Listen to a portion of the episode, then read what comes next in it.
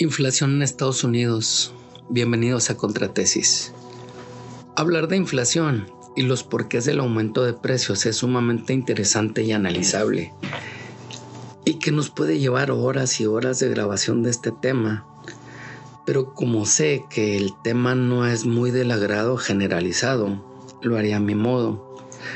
No sin antes decirte que en Estados Unidos hay un aumento de precios del 8.6% anual acumulado esto nos da cuenta que los americanos no saben jugar con la inflación y sobre, sobreexponen sus precios. Digo esto porque en México sí sabemos jugar con la inflación y tenemos un 7.6%, que es mucha diferencia.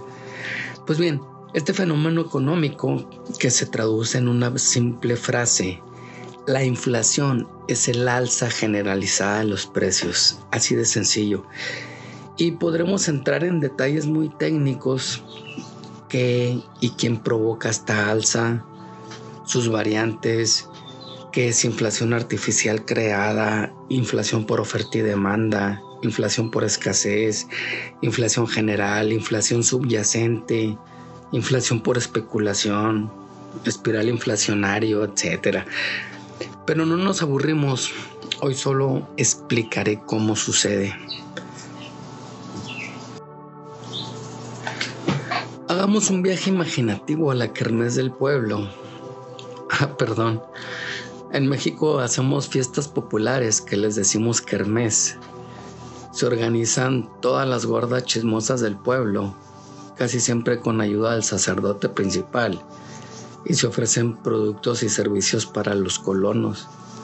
Rica comida, tacos, enchiladas, tortas, ya saben.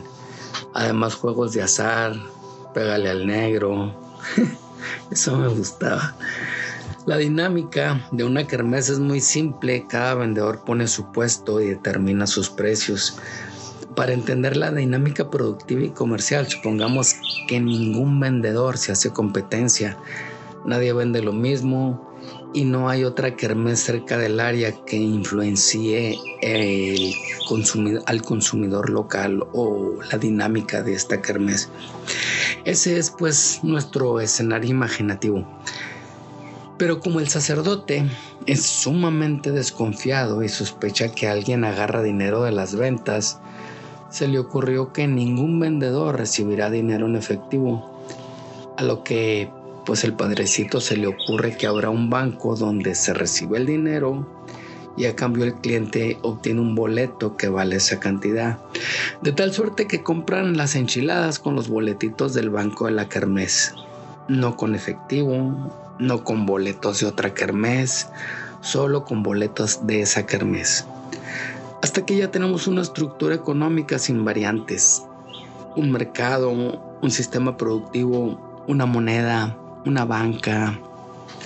Ahora bien, solo pondremos los escenarios de inflación por escasez, que es la que se supone está influenciando el mercado actual y que es una consecuencia de los años de pandemia, restricción de fronteras, cierre de empresas, parálisis productiva, ya saben, etcétera. Pero regresamos a la kermés. Ya están todos los puestos vendiendo comida, las personas divirtiéndose, todo en orden. De pronto le avisan al padre que las enchiladas han sido un éxito, que hay que abastecer más tortillas porque están a punto de terminarse. El padre manda a comprar más tortillas y la sorpresa es que no hay tortillas en el pueblo y no hay en los pueblos de alrededor y solo hay tortillas en una pequeña aldea retirada.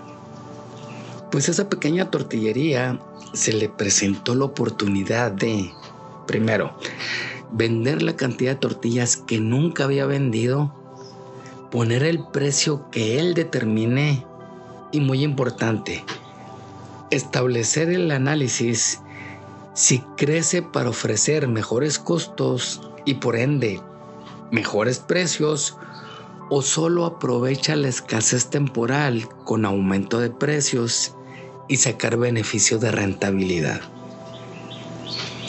Ahora, el análisis se parte en dos conflictos. En la kermés, naturalmente que los precios de las enchiladas subieron. El consumidor final está pagando más por el mismo producto y todos los productos que utilicen tortillas comenzaron a medir la escasez y también aumentaron los precios. Y por otro lado, la producción regular de tortillas tiene alteraciones que ocasionan una escasez y que esta escasez altera la ley de oferta y demanda. Recuerda, si la demanda es mayor que la oferta, el precio sube y si la oferta es mayor que la demanda, el precio baja. La cuestión es, ¿quién será el que se da primero? ¿Comenzamos a producir o dejamos de consumir? ¿Hacemos más enchiladas o volteamos a ver las tortas. Dejo hasta aquí el análisis de inflación por escasez y nos pasamos a la inflación por exceso de circulante. Supongamos que el valor de la kermés es de 100 mil dólares, es decir, sumamos el valor de todas las enchiladas, todas las tortas, todos los refrescos, las loterías, etc. Obtenemos un valor en economía se mide PIB, Producto Interno Bruto, en productos finales. Pero por alguna razón al padrecito se imaginó que dando más boletos por un dólar, las ventas aumentarían. Sin embargo, lo único que sucedió es que como había tantos boletos y se comenzaron a terminar los productos, los vendedores comenzaron a cobrar más boletos por el mismo producto. Este escenario es más sencillo de entender. El dinero circulante debe tener una banda de volumen con relación al tamaño de la economía y a la velocidad de circulación. Si se mete mucho dinero a la jugada, los productos invariablemente aumentan su precio y el mercado se autorregula por sí solo. Inflación por exceso de dinero circulante. Espero te haya sido de utilidad la explicación. Espero también que en mi país nunca se pierda esa tradición. Que siempre haya gordas chismosas dispuestas a organizar kermeses. Muchas gracias por escuchar este podcast y todos mis podcasts pasados. Detrás de audios agradezco el profesionalismo y creatividad de Karin Ibarra yo soy Gabriel Castañón y te espero la siguiente semana.